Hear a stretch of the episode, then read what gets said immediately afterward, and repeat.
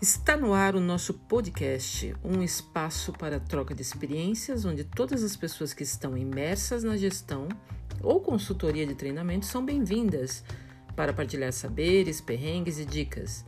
Eu sou a Luciana Martins e nesse episódio nós vamos falar sobre um assunto super importante, que é como gerir cronograma de esteiras simultâneas. Para falar sobre isso, convidamos uma pessoa, gestora de treinamento, inspiradora e especial, Fernanda Goldner. Bom, estamos aqui com a Fernanda Goldner. Ela trabalha com aprendizagem corporativa. A Fernanda é sócia da Yasaka, que é uma empresa especialista e pioneira em gestão por propósito eles criaram uma metodologia com o objetivo de contribuir com a evolução cultural das corporações. A Fê, ela é head comercial, relacionamento com clientes e gerenciamento de projetos. Ela tem mais de 17 anos de experiência em gestão de projetos de aprendizagem e criação de soluções educacionais corporativas de alto impacto. Sensacional, Fê. É isso aí, Lu, muita história mesmo para contar. É, é, muita bagagem, muito legal que a gente tem aqui para compartilhar. Exatamente. Né? Fê, a gente agradece muito a sua participação e disponibilidade nesse podcast que faz parte né, de um curso muito interessante que depois a gente compartilha com as pessoas.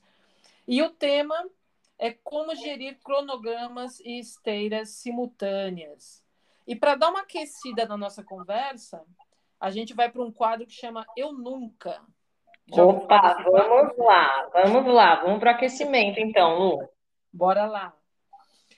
A cada frase que eu disser, você fala eu nunca, ou eu de vez em quando, ou eu sempre.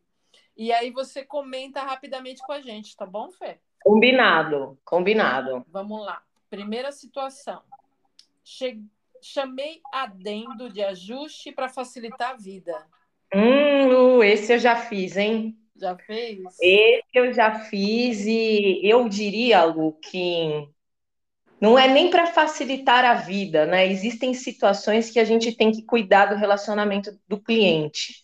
E às vezes, dependendo do caso, e aí não são, não é regra, eu estou falando de casos que a gente precisa analisar, avaliar e considerar uma exceção, a gente pode ter e agir com flexibilidade, né? Ter uma flexibilidade e aceitar que em alguns casos a gente vai é, fazer uma inclusão de um conteúdo, um conteúdo novo num roteiro ou num SB e considerar que aquilo não é uma inclusão de novo conteúdo, mas de ajuste. Eu acho que depende muito de cada caso, não dá para a gente colocar uma regra, uhum. É, mas isso pode acontecer e a gente age aí com bom senso, com flexibilidade. O foco uhum. é sempre a gente ajudar o cliente. Mas, uhum. claro, exceção, Lu, para quem lida com múltiplas esteiras, muitos projetos, tem que tomar um certo cuidado para isso não virar regra, porque senão acaba bagunçando mesmo a eficiência da gestão. Legal, Fê. Fê, tem muita gente que vai ouvir esse podcast que é, é novato ou novata na área de gestão de projetos, de treinamento. Explicam rapidamente para nós é, o que, que é adendo e o que, que é ajuste.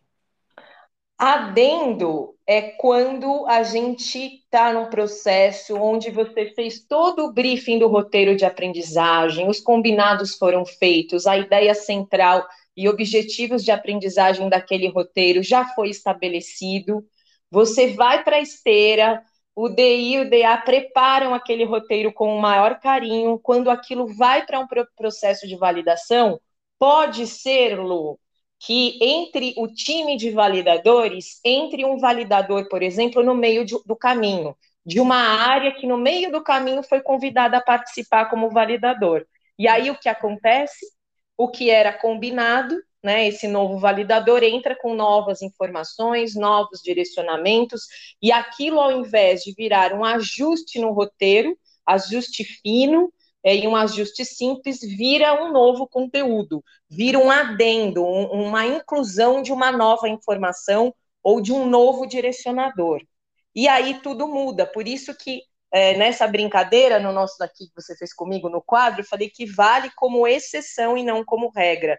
Tem que ser muito bem avaliado, porque nos casos onde há mudança de estrutura do roteiro, é bem importante voltar com o cliente, ponderar e mostrar para ele que ali há uma mudança de direcionador.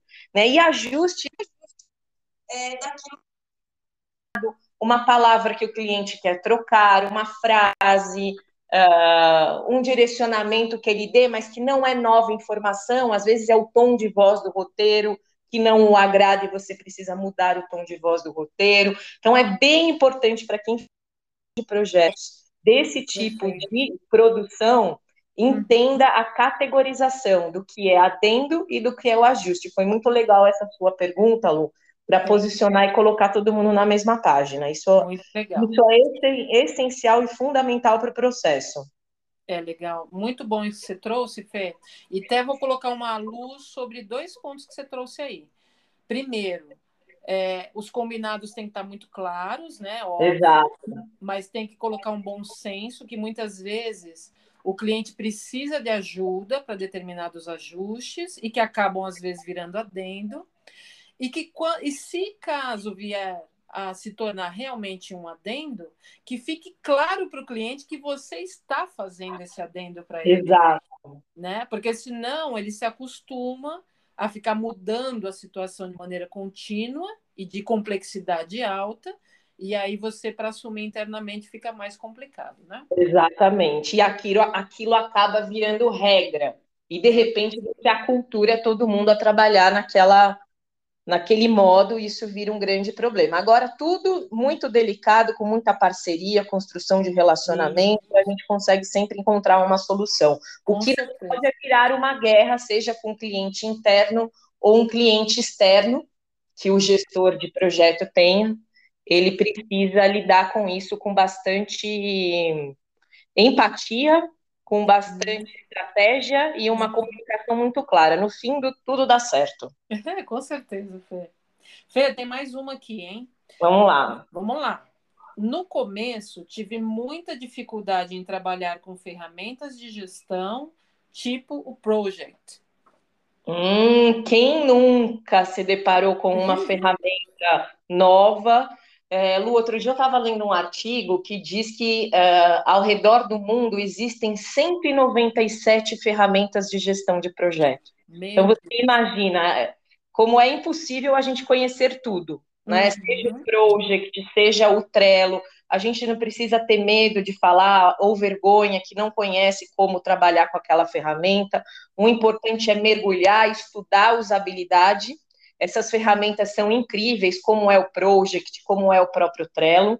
as dificuldades no início elas são naturais, é, mas o importante é escolher aquela ferramenta que combine melhor com o seu estilo, com o seu time, que, te, que seja intuitiva, que possa ser integrada e de, e de forma muito colaborativa te ajudar a integrar todas as atividades e tarefas que o time precisa conduzir. Essa é a dica que eu dou. Mas é natural ter a dificuldade no início, ainda mais quando são tecnologias e, e, e formas de trabalho novas que não, não param de aparecer, né, Lu? Muito legal. Então, e assim, já que. De metodologia ágil é, associado a, a, ao uso dessas ferramentas. Perfeito. Eu ia só completar falando que é legal até testar, né, Fê? Testar o Planner, o Project, o Trello, né? Exatamente. Uhum. Antes da implantação, sempre fazer um, um piloto, prototipar antes, colocar à prova. Isso é bem importante, assim, que você disse. Aliás, a, o testar tem que fazer parte do nosso cotidiano, né? Sempre Para tudo. A palavra da moda, né, Lu? Prototipar. Então, Prototipar. a gente prototipa absolutamente tudo hoje. Errar rápido para acertar rápido, né? Exato. Mais uma aqui, Fê. Alterei o programa, reduzindo o prazo de entrega sem antes avisar a equipe. Nunca, eu nunca, jamais. Eu acho que este é um dos maiores erros que um líder de projetos pode cometer. Eu diria que é desafinar a banda. É, você cria um caos dentro da administração do projeto. Uhum. Então, o cliente pediu redução de prazo de entrega, você não precisa responder naquele momento. Você pode pedir um prazo para avaliar, para pensar, consultar a sua equipe, entender se aquilo é viável e depois retornar com o cliente. Né? Não precisa ter pressa para responder. Às vezes a gente, na ânsia é, de focar no relacionamento, querer atender, demonstrar solução, a gente acaba fazendo isso. Então, muito cuidado, essa é a dica que eu passo. Jamais uhum. é, deem data sem antes combinar com a equipe, porque você acaba com a saúde emocional e, e, e mental do time, tendo que trabalhar finais de semana, horas extras, para cumprir algo que às vezes é até impossível de entregar. Aliás, essa é uma das habilidades principais de um gestor, né, Fê? Saber é o, momento, o, momento, que ele tem que voltar com a equipe para, de, de repente, tomar decisões mais assertivas. E tem coisas que ele vai ter que decidir sozinho, né? É verdade. Porque a própria experiência vai mostrar. Muitas vezes você vai perceber que consegue responder na hora, dar uma negativa, porque entende pela sua experiência que aquilo é inviável, mas tem momentos que também pela sua experiência você pode interpretar, talvez seja possível, porém precisa voltar com a equipe, consultar e entender a viabilidade daquele novo prazo. Perfeito. Bora mais uma aqui, ó. Tô adorando isso, Lu, é, esse bate-bola. Também optei por focar na entrega em detrimento do clima entre as pessoas da equipe. Eu nunca, acho que está muito conectado com o anterior. Sim. Se você arrisca fazer isso somente com foco no negócio, vou focar na entrega, e também não cuidar do seu time, não cuidar das pessoas, não cuidar da sua gente, Uhum. Olha, é, você acaba com o projeto. Você uhum. também é responsável por cuidar dessas pessoas. Uhum. Então, acho que é uma questão de harmonizar. Você tem que fazer com que as coisas tenham equilíbrio. Uhum. Porque senão você vai gerar, gerar projetos de curtíssimo prazo, estressar a equipe e, e precisar ter uma equipe diferente a cada projeto, porque depois as pessoas não terão mais a vontade de trabalhar com você. E, e, como gestor de projeto, você tem que exercer uma liderança, um espaço de confiança. Uhum. Então, tudo isso é muito importante. E sem, e sem uma equipe e afinada, um gestor não consegue fazer nada, né, Fê? Nada, nada. É, é, é, o espaço de confiança e de cuidado, Lu. Assim como a gente tem o cuidado com o cliente, o cuidado com a entrega, o carinho, a paixão por aquilo que nós fazemos, o, o, gestor de projetos que lidera toda aquela esteira precisa também ter o mesmo carinho com o seu time, cuidar do time, proteger esse time quando necessário. Perfeito, Fê. Olha, essa daqui eu estou achando bem uma complexidade um pouco maior, mas é extremamente importante e acontece com mais frequência do que a gente imagina. Manda! Por compreender o processo de produção, tive dificuldades em lidar com pessoas na equipe que superestimavam o esforço de criação ou subestimavam, né? Não só superestimavam, mas como podem subestimar. E aí? Já aconteceu. E aí, já aconteceu tanto com a visão do cliente como a visão da equipe, dos dois lados. Sim. E aí vem a voz da experiência, Lu porque o meio para resolver isso é a comunicação. Uhum. Então, com jeitinho, com carinho, demonstrando respeito a essa pessoa, você compartilha a sua experiência, orienta e mostra como direcionar o esforço corretamente para aquela atividade ou para aquele desenvolvimento. Pega lá do passado uh, exemplos reais e tenta convencer aquela pessoa de que aquele dimensionamento de esforço que ela fez não está correto. Agora, para quem é novo no cargo, vai ganhar experiência com isso, é, e existem metodologias para calcular esse dimensionamento de esforço, ou seja, você não precisa adivinhar o tempo, é, e tem métodos, você precisa estudar para calcular o capacity uhum. da, da, entrega, né? a gente chama de capacity planning, que é, é todo uma, um cálculo matemático que a gente faz de horas de desenvolvimento de um DI, de um DA, de um DG, de um QA, do próprio desenvolvedor, para chegar naquela quantidade de horas necessárias para o desenvolvimento de um recurso digital, um objeto digital. Vai muito da habilidade de conversar e ensinar, Lu. É, concordo. Essa próxima aqui, Fê, ela é um pouco polêmica. Você já fez o chamado tráfico de drogas, que é Nossa. transferir pessoas que não performavam bem para equipes diversas para evitar que as custas com a demissão saíssem do centro de curso do projeto. E aí? Lu, eu nunca, mas eu já vi muito isso acontecer e já caí em armadilhas assim, sendo a vítima disso, é, tendo recebido pessoas que tinham má performance, Sim. falta de ética, comprometimento, vindo para minha equipe por conta de gestores que lidavam com as situações dessa forma. Eu nunca fiz isso, nunca foi meu estilo de gestão. Acho que existem outros caminhos mais éticos para resolver essas situações como essa, é, olhar para aquela pessoa, tentar ajudá-la, passar o feedback, mas jamais transferir problemas. Uhum. O gestor de, de, de projetos tem que também saber lidar com a questão humana, de desenvolver pessoas, e quando, dado o ciclo de feedback, mesmo assim aquela pessoa não performar, a solução não é o que você chamou aí de tráfico de drogas, não é essa. A solução é conversar com o RH, é, é, é, é, talvez é, colocar aquela pessoa disponível para o mercado, porque às vezes você até ajuda aquela pessoa, Lu, às vezes nem é mais a da pessoa. Né? Então... Se aconteceu uma situação, por exemplo, que você for, sei lá, enganada de certa forma, né? Você receber uma pessoa que não performa e só descobrir na hora que a coisa está andando. E aí? É, isso já aconteceu comigo. E aí, Lu, por ser, porque eu acho que assim, eu tenho uma característica muito humana. É, a partir do momento que eu percebi isso, eu não medi esforços para ajudar aquela pessoa a se desenvolver. Perfeito. E algumas eu consegui de fato ajudar e, e, resolver, e essa pessoa performou e deslanchou e conseguiu fazer trabalhos incríveis aqui no meu time, e uhum. outras não, conversando.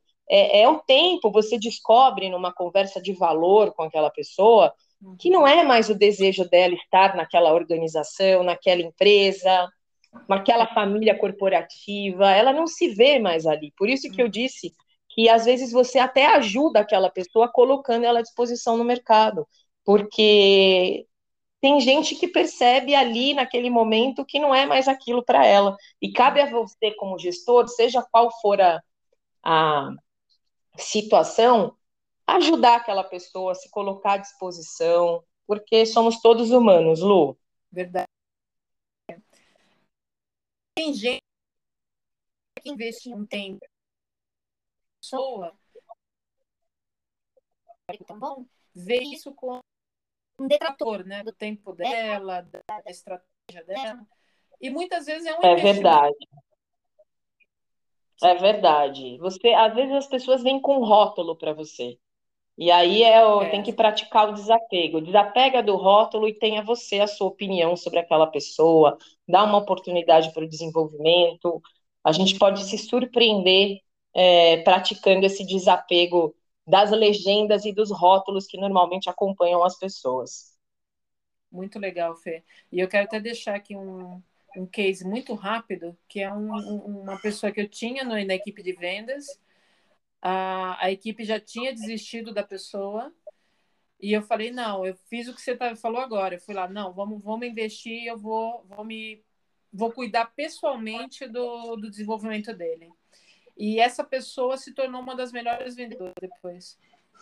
Né? Olha muito só. gratificante, muito gratificante. Você já viveu isso também, Lu? Uhum. Sim.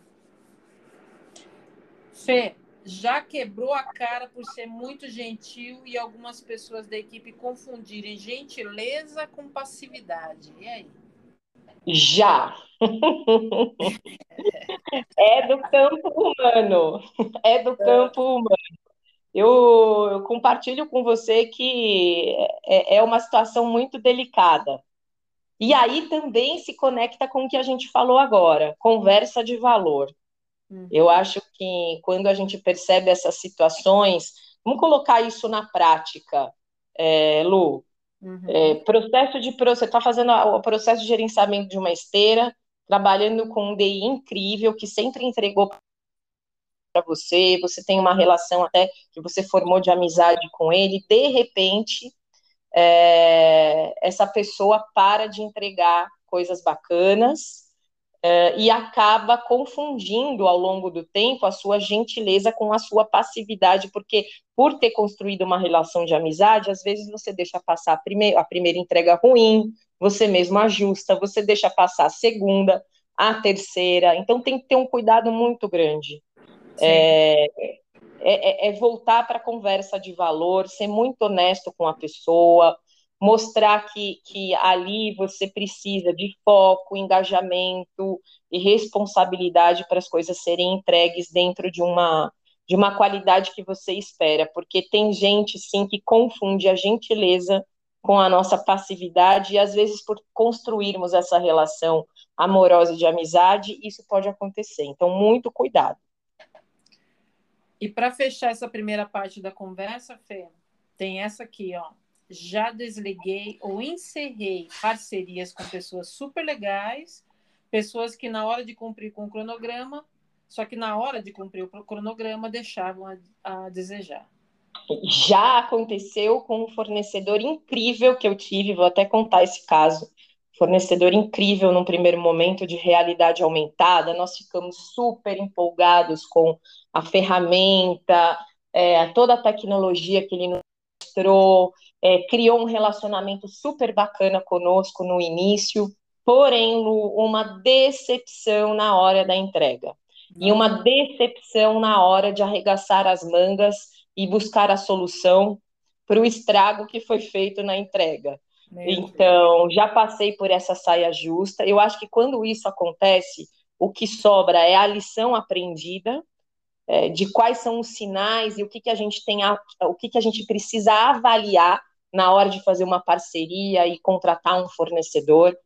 A gente precisa passar pelo ciclo completo, sabe, de, de análise. Não é porque você conhece aquela pessoa e acha ela super legal ou se basear só na primeira impressão nós precisamos ir mais a fundo na análise de parceiros que são estratégicos, principalmente quando a gente fala de ferramenta tecnológica, como é realidade aumentada, realidade virtual, porque a gente pode é, ser penalizado por conta de mostrar uma confiança e acontecer isso, acontecer isso que você falou. Se demonstra super legal, a ferramenta é linda, funciona, mas na hora de cumprir, não cumpre o cronograma e deixa a desejar. Perfeito. E aí é uma decepção, né, Fê? Porque você, uma decepção e o prejuízo. admira, confia e, e, a entrega. Exato. E o prejuízo que você tem que, que, correr e dar conta, hum, Lu, porque não é só o prejuízo financeiro. Aí entra a, a sua a imagem e reputação sua e do seu negócio e da sua área. Verdade. Então, precisa tomar muito cuidado e, e ter um processo de seleção de fornecedores muito bem montado para não acontecer isso. Muito bom, Fê. Fê, antes de eu começar algumas perguntas para você e trazer à tona muita, muita parte do que você tem como conhecimento e bagagem, eu quero só colocar um pouco de luz sobre um, um artigo né, que a gente trouxe da Rebecca Carter. Ela fez para Business Talent Group, e esse artigo ele tinha o nome de A Lista Definitiva de Estatísticas de Gerenciamento de Projetos. É um artigo agora de 2023. E nesse artigo ela traz a questão que os recursos de gerenciamento de projetos eles foram classificados entre as habilidades mais cruciais para as novas contratações. E com base nesse artigo que eu vou explorar com você, é, alguns assuntos e habilidades importantes, seja para gestores novos que acabaram de assumir um cargo de gestão, ou pessoas que já são veteranas e experientes como você. Tá? Muito bom. Vamos lá, primeira pergunta. É correto afirmar que atualmente, além de acompanhar o correto segmento de uma esteira de produção, a pessoa que lidera projetos de educação corporativa também precisa mensurar resultados? Ah, com certeza, com certeza.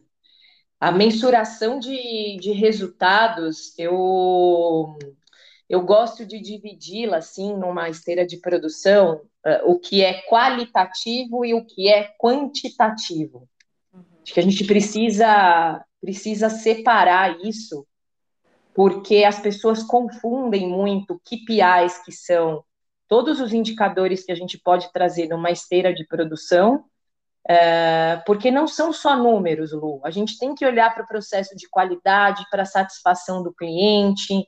Então, faz muito sentido, sim, que quem gerencia esteira comece a ter um painel de KPIs para fazer o gerenciamento. Então, eu costumo dividir assim: é, painel de KPIs para operacional. Então, eu vou olhar qual foi a eficiência operacional daquela esteira, eu vou medir a quantidade de refações, a quantidade de ajustes, a quantidade de revisões do cronograma, seja qual for o motivo, se a entrega foi concluída na data programada, enfim, é a minha eficiência operacional. Isso tudo é quantitativo. Depois eu vou para um olhar de qualidade qualitativo. Qual foi o impacto dessa entrega? Eu preciso responder isso no final, porque pro, o projeto ele tem início e fim. Ele é diferente de operação. Operação você tem atividades que estão sempre é, acontecendo a todo momento para aquele negócio funcionar. Projeto ele tem vida curta ou ele tem vida meia longa. Ele pode até ter uma vida longa, não de média duração, mas ele sempre vai ter um início e fim. E, e ao final, a gente precisa olhar para o KPI de qualidade. Qual foi o impacto daquela entrega? Houve fator uau? O cliente ficou encantado? Houve aquele momento mágico, memorável, que ele ficou encantado com o impacto visual da entrega, é, uhum. com a metodologia utilizada? Então, é uma avaliação mais qualitativa esse pilar de qualidade. Vem depois o que a gente costuma olhar dentro de casa na Yasaka, que é o resultado para o cliente, Lu. Depois da entrega, uhum. quais são os KPIs do negócio dele após a implantação? Depois que rolar o cronograma, seja de uma trilha presencial, híbrida ou digital, quais são os resultados dele que foram impactados com aquela entrega? A gente acelerou a curva de aprendizagem enquanto? Quais são os indicadores impactados? E normalmente a gente faz isso junto com o cliente, isso é definido lá no kickoff, nós separamos um painel de KPIs, enfim. E o resultado para o nosso negócio.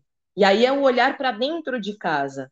Margem, se eu tenho a, a, gestão de um determinado budget orçamento, eu trabalhei dentro desse budget, sobrou dinheiro ou não, eu tive prejuízos, recursos financeiros, financeiros foram usados dentro do previsto, né, real versus projetado. Então, olhar KPI não é só, só olhar número. É, é, eu acho que essa é a principal mensagem que tem que ficar aqui, do que eu acho legal compartilhar com as pessoas, seja para quem está começando ou para quem já tem longa data em uhum. gestão de projetos. Nossa, é sempre trabalhar com essas visões que elas são uhum. muito necessárias, senão você fica com um ponto cego e, e, depois acaba não descobrindo onde, onde tem o erro para corrigir, não enxerga a lição aprendida, enfim, isso é bem importante. Verdade. E essa fala sua também me ressignifica algumas coisas, viu, Fê? É muito legal ouvir, é, estando de fora, uma coisa que você às vezes trabalha muito tempo ali, às vezes você fala, não, já sei fazer de cor e salteado, mas você não para para refletir, por exemplo, no que você trouxe agora. Não são Exato. só números, né? Você tem que ter olhar, a lente para ver outros aspectos que também são importantes para o projeto. Né? Exatamente. Tranquilo, muito bom. Vamos lá. Sabemos que uma das questões mais importantes para o cliente, quando ele está compartilhando um briefing ou participando de uma reunião de kickoff, é saber o prazo de entrega. Só que nem sempre, Fê, a quantidade de objetos, a carga horária e formatos, por exemplo, né, por exemplo, foram definidos, né? Nem sempre são definidos nessa, nessas reuniões. É, Como sair tecnicamente dessa saia justa? Hum, isso é muito comum. Isso é muito comum, porque seja um cliente externo ou interno, a primeira coisa que ele vai perguntar para você, até mesmo antes do briefing, como as coisas estão tão rápidas hoje, é quando você entrega e ele nem te explicou ainda o que, que ele precisa. Exatamente. Ainda nem descobriu. Então é muito engraçado isso tem acontecido com bastante frequência. E aí vai também do, do líder de projetos, é, com muito cuidado, com muita metodologia, e ter isso tudo muito bem documentado, sabe, Lu, para conseguir explicar e esclarecer como é realizado o dimensionamento, de esforço, que a gente volta a falar de novo aqui do capacity planning. Como é que a gente calcula e sabe é, quando que vamos devolver aquela trilha, fazer entrega de, às vezes é um objeto ou às vezes é uma trilha mais complexa. Então depende muito do que a resposta que a gente vai dar para o cliente. Depende da complexidade dessa entrega, uhum. e isso impacta diretamente no, no prazo. Depende da qualidade que ele espera, então não adianta ele nos solicitar uma gamificação é, super inovadora com realidade aumentada para daqui uma semana. Então, é, o cliente, muitas vezes, tecnicamente, ele não entende o processo. E ele não uhum. faz aquela pergunta por mal, é porque ele também tem lá o compromisso de resultado com o negócio dele. Por isso que ele apressa, ele já chega na reunião colocando pressão sobre o prazo. Então, é nosso papel também compartilhar o como nós desenvolvemos essa questão das complexidades, mas sempre numa linguagem muito simples, não levar a, a linguagem técnica para o cliente para explicar essas coisas, porque o cliente não tem paciência e também costuma não entender os bastidores de quem cuida de uma esteira de produção como nós estamos acostumados, com diferentes objetos, recursos áudios visuais, enfim, programação. Então, muito cuidado com a linguagem. Então, vai muito do nosso, da nossa missão em mostrar isso.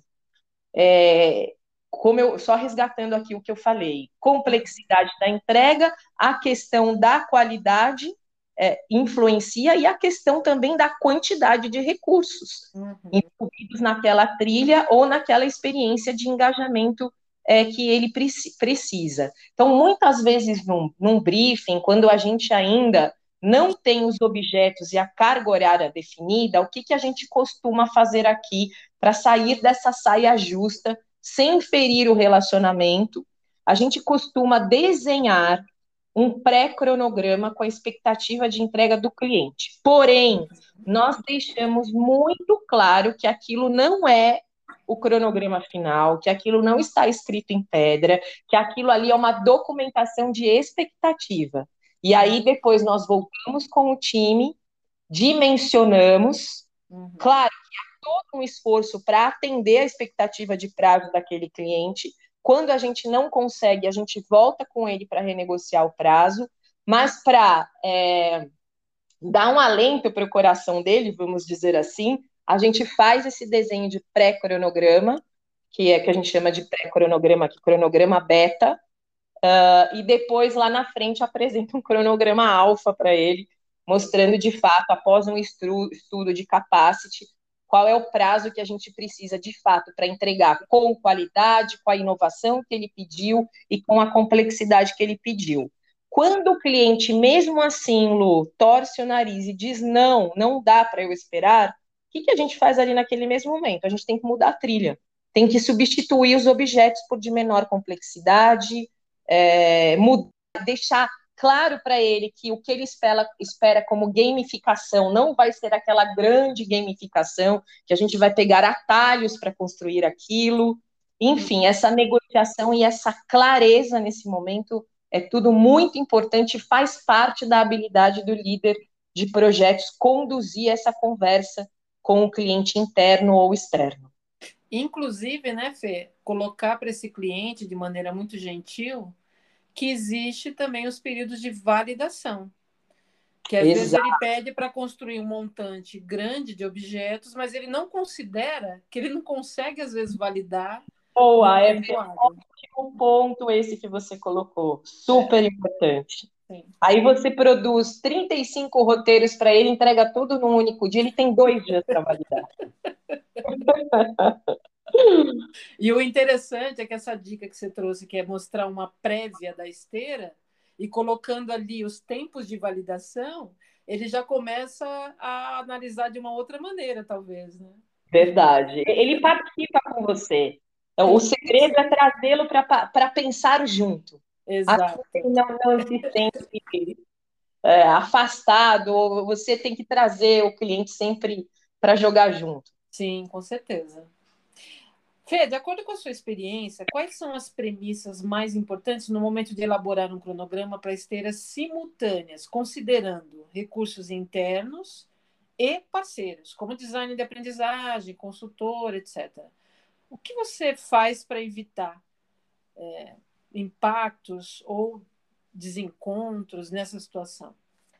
Esse é o maior desafio de quem lidera projetos de esteiras simultâneas. A gente está falando aqui da combinação internos, de times internos, com um hub de fornecedores que você tenha e tenha que gerenciar é, todo mundo junto no mesmo projeto. Então, Lu, se você me permite aqui, eu vou fazer uma analogia com essa situação.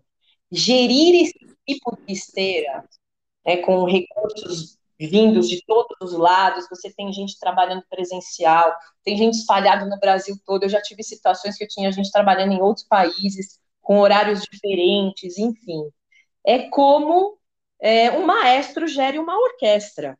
E por que, que o maestro faz? O que ele faz uma orquestra? Ele marca o tempo dos músicos. Uhum. E é uhum. isso que você, como líder de projetos, precisa fazer. Você precisa levar sintonia e harmonia musical para que tudo aquilo ali funcione.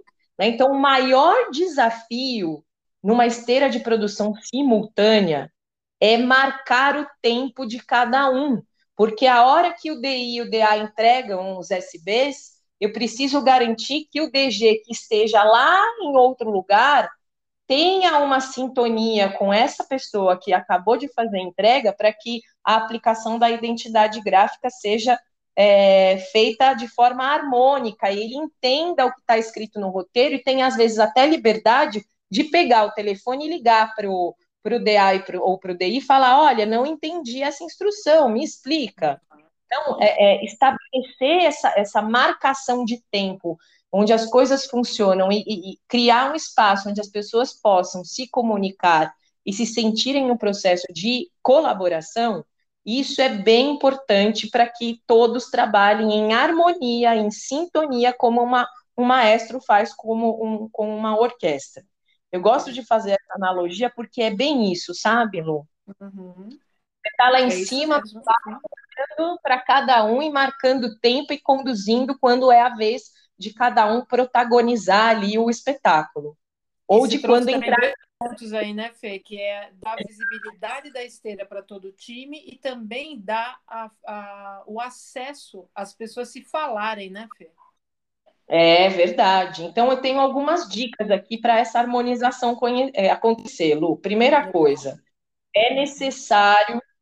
O projeto foi vendido pela área comercial a uma abertura de projeto com todos os parceiros e recursos internos que foram escolhidos para tocar aquele projeto.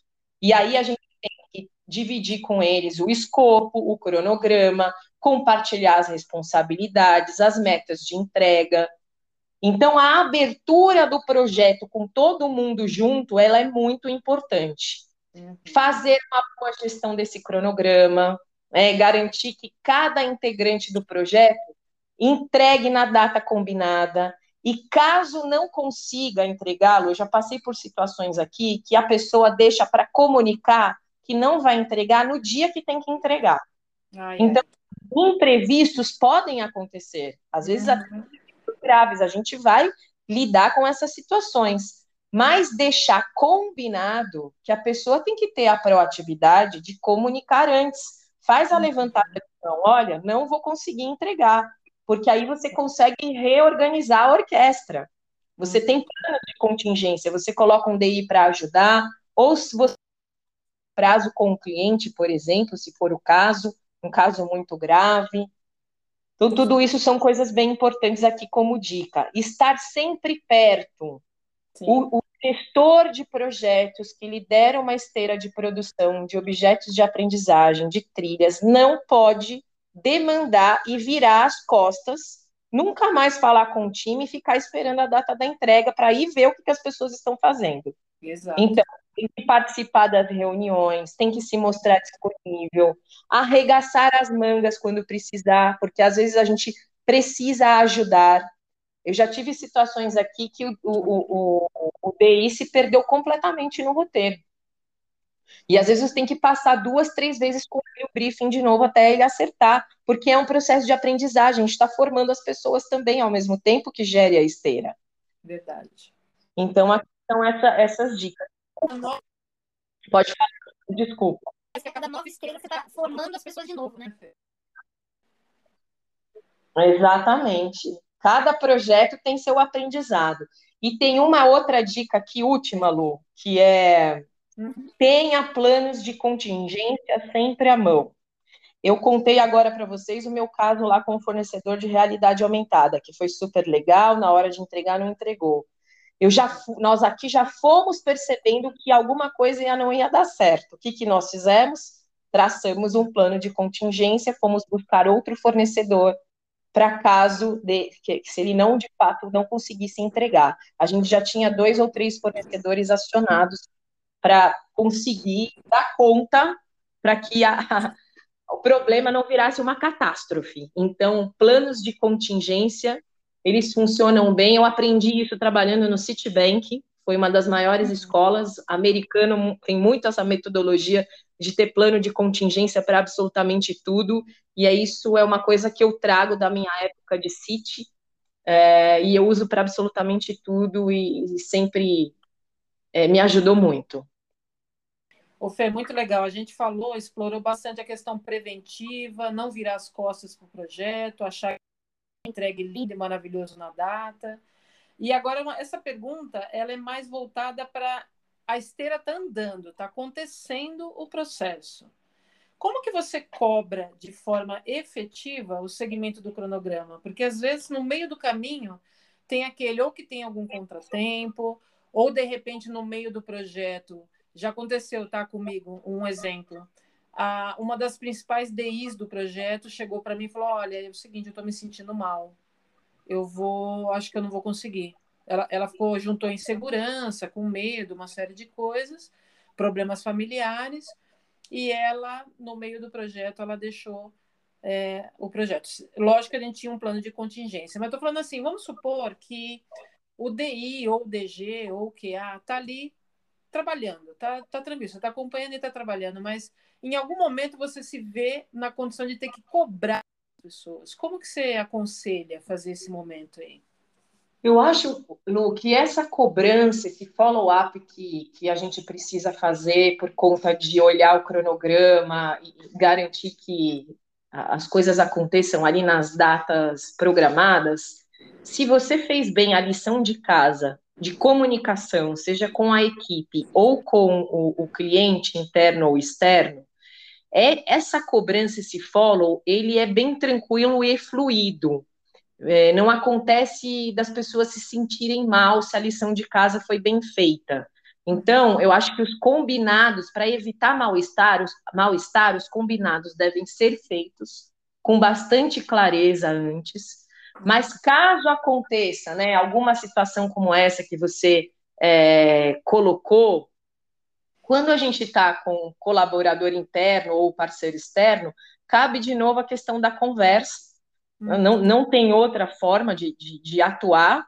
Né? A gente, às vezes, não tem como obrigar a pessoa a ir até o final do projeto. Eu já tive DIs que abandonaram o projeto no meio do caminho, mesmo a gente conversando, mesmo a gente é, ajudando, se colocando à disposição enfim, é, mas quando é o cliente, porque eu acho que são duas coisas diferentes, Lu quando a gente tem que cobrar, fazer follow-up de entrega do time e quando a gente tem que fazer follow-up de entrega do nosso cliente.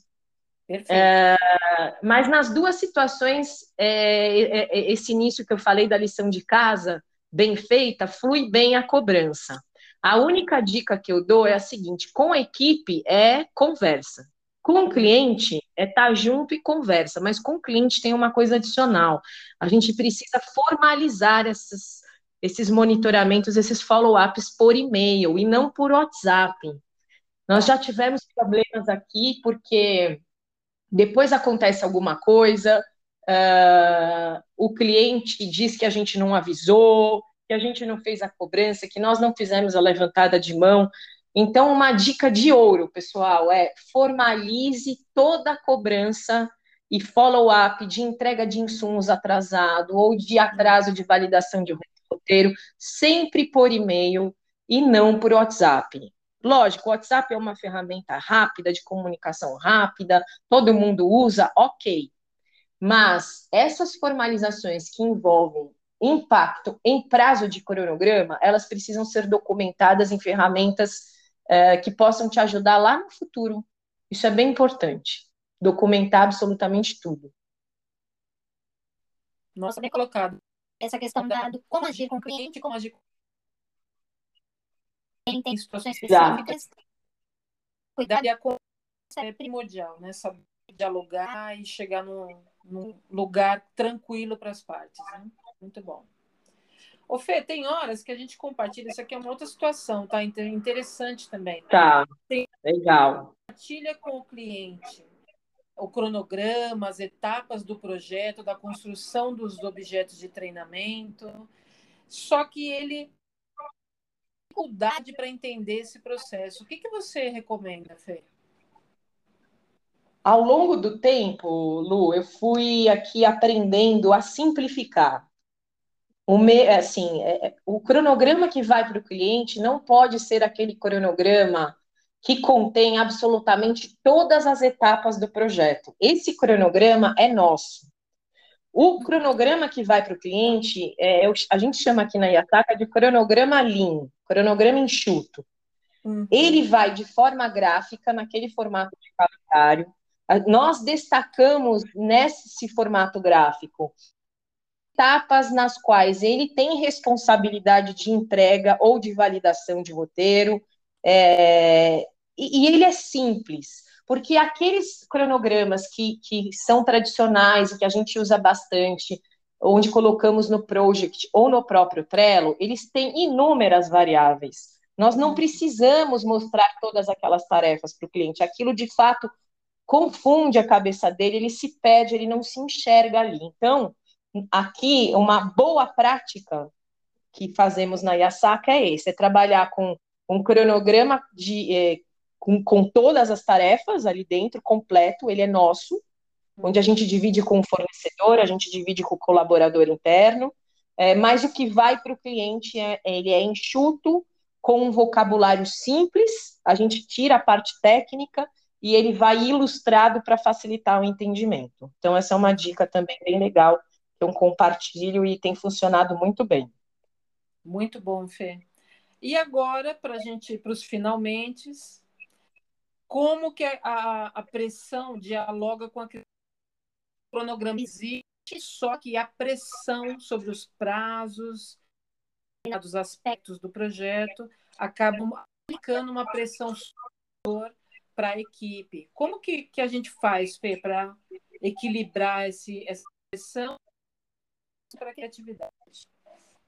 Eu adorei essa pergunta.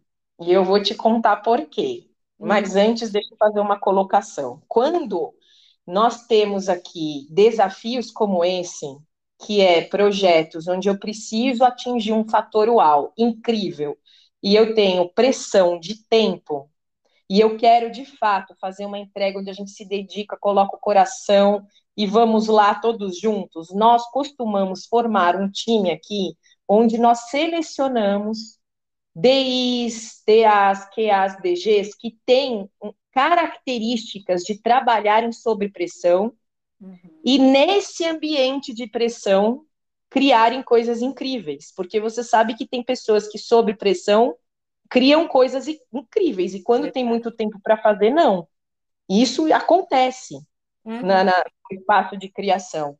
Então, o cuidado que nós temos aqui, quando nós batemos no peito e assumimos um projeto desse, a gente reúne pessoas, parceiros, colaboradores com essas características. É, e eu aí essa pegada aí, Fê.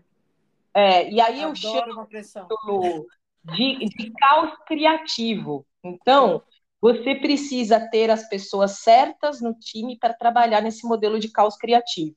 E da onde vem essa expressão caos criativo? É um livro que eu li há muitos anos atrás, onde o autor é o Finn Harford, uhum. e ele, ele, o livro dele se chama Caos Criativo. Então ele fala sobre isso e tem uma frase dele que eu gosto muito, que ele diz o seguinte: existe uma certa magia na bagunça. E é verdade, você sabe que eu me identifico muito com isso. Eu sou uma pessoa que, sob pressão, eu crio mais, eu tenho mais criatividade. Então, para mim, isso não é um problema, é até um presente. Olha só que engraçado. Olha que interessante. E quando eu li esse livro, eu me identifiquei muito com ele e fiquei com essa frase na, na, na assim memorizada, porque eu achei ela incrível, né? E, de fato, a bagunça tem a sua, a sua magia porque nós estamos muito acostumados a, a sermos direcionados para trabalhar num mundo onde está tudo organizado, ordenado, sistematizado, planejado, né, estruturado, categorizado e assim vai. E a vezes a bagunça ela vem para nos dar esse cutucão mesmo para ir para a criatividade. Verdade. Como é que a gente tira o, o melhor de nós no, na questão caótica, né? E o mundo que a gente está vivendo hoje está cada vez mais assim. Essa hiperconectividade nos traz uma sensação de caos. E por que não olhar isso com positividade e transformar isso no caos criativo? É, então, é, é, assim que eu olho para esses desafios, Lu, e tem dado muito certo. A uhum. gente fez um case incrível para um cliente, desenhamos um ecossistema de aprendizagem para ele lindo, num tempo recorde, é, num processo desse de caos criativo. Incrível. Então, tem alguns Muito cases bom. aqui depois que eu acho que é tema para outro podcast, Lu. Caos Ai, criativo. que legal. Vamos fazer outro sobre caos criativo. E o que, que a gente pode criar quando estamos sob pressão com as pessoas que gostam disso. Nossa, muito legal, Fê. Amo.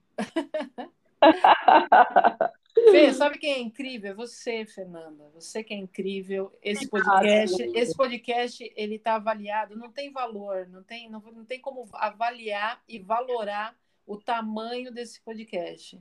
Quem ouvir, com certeza vai ficar muito inspirado, muito inspirada, certamente. Maravilha, fico muito feliz em participar. Quando você fez o convite para mim, né, compartilhei com você, fiquei imensamente feliz, muito grata. Uhum. E conte comigo para novos episódios. Lu, estou super à disposição, amo o que eu faço, é, adoro compartilhar e adoro aprender também. Então, estamos juntos aí nessa jornada que é esse parque de diversões que é trabalhar no mundo de educação corporativa. Eu adoro, amo, é uma delícia. Ai, que tudo. Fê, muito obrigada, Fê. Obrigada, Lu. E já deixo o convite aqui para uma próxima. Um grande abraço para quem me ouve. Até um breve. Até mais. Tchau. Tchau, tchau.